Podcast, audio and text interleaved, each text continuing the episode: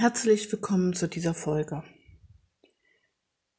Diese Folge wird noch eine Fortsetzung finden, denn heute geht es mir um diese ganze Testerei.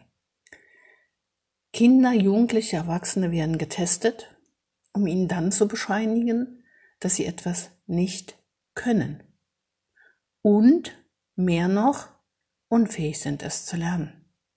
Das finde ich sehr, sehr schlimm. Viel besser wäre es doch, die Kinder nicht zu testen.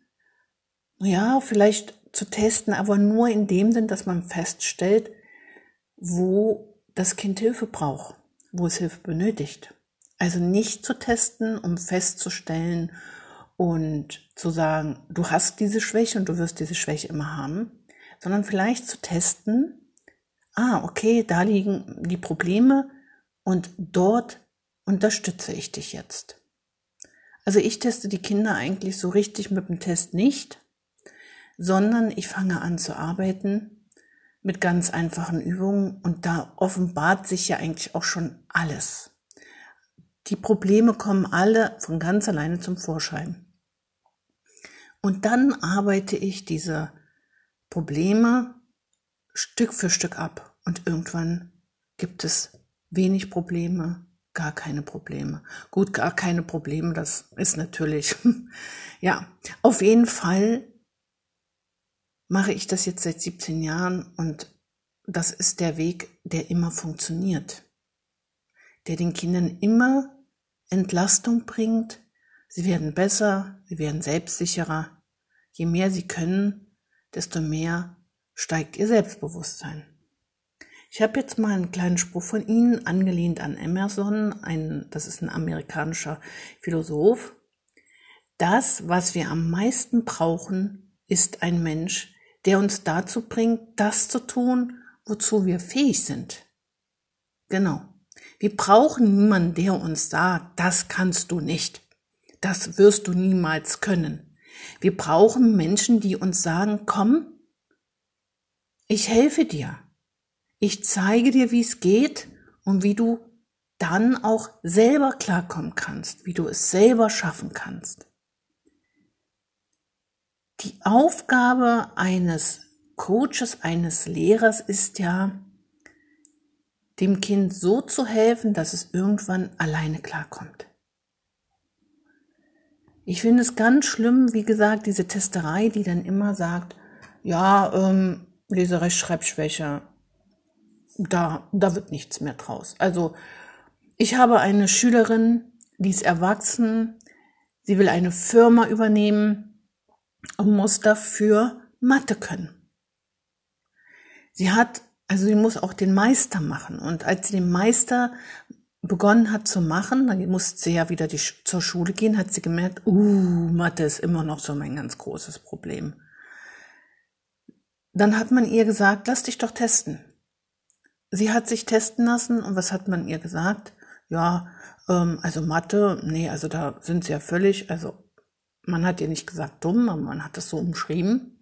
Sie werden das nie können. Sie machen Sie was anderes, den Meister werden Sie nicht schaffen.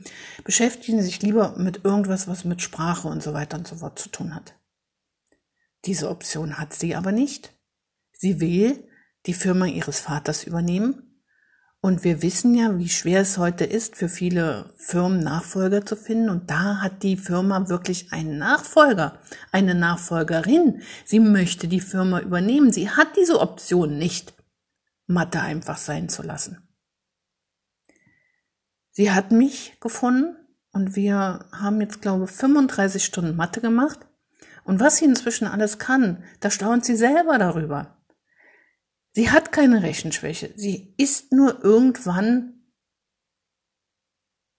allein gelassen worden. Man hat ihr nicht geholfen. Sie ist nicht abgeholt worden und hat so ihre Mathe-Schwäche bis ins 35. Lebensjahr mitgenommen und überwindet sie diese jetzt. Also wozu der Test? Wie gesagt, zum IQ-Test werde ich auf jeden Fall noch etwas sagen. Ich lese Ihnen jetzt mal noch eine kleine Sache vor. Die hat Theo Schmich, Theo Schmich geschrieben. Heißt, Das darfst du nicht. Das darfst du nicht, sagte der Vater. Gläubig blickte der Kleine zu ihm auf und ließ es sein. Dafür bist du zu klein, erklärte die Mutter. Respektvoll zog er sich zurück. Auch dies ist nicht gut, erzog ihn der Vater. Und jenes ist nicht recht, erzog ihn die Mutter. Wenn große Leute sprechen, sagen Kinder nichts, ermahnte man ihn. Also schwieg er bescheiden. Gib dich nicht so dumm, rügte der Lehrer. Und der Junge ließ das fragen.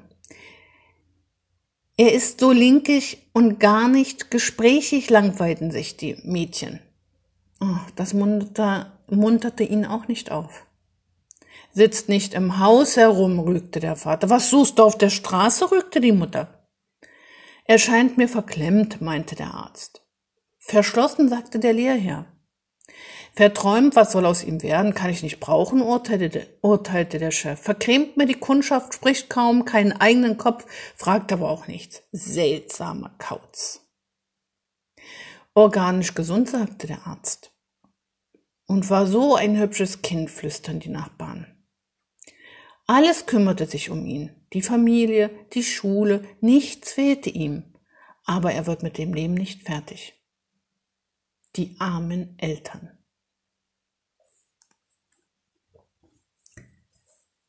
Ich lade Sie ein, darüber mal nachzudenken. Genau über das, was ich jetzt zuletzt vorgelesen habe und auch über das, was ich gesagt habe. Bis bald.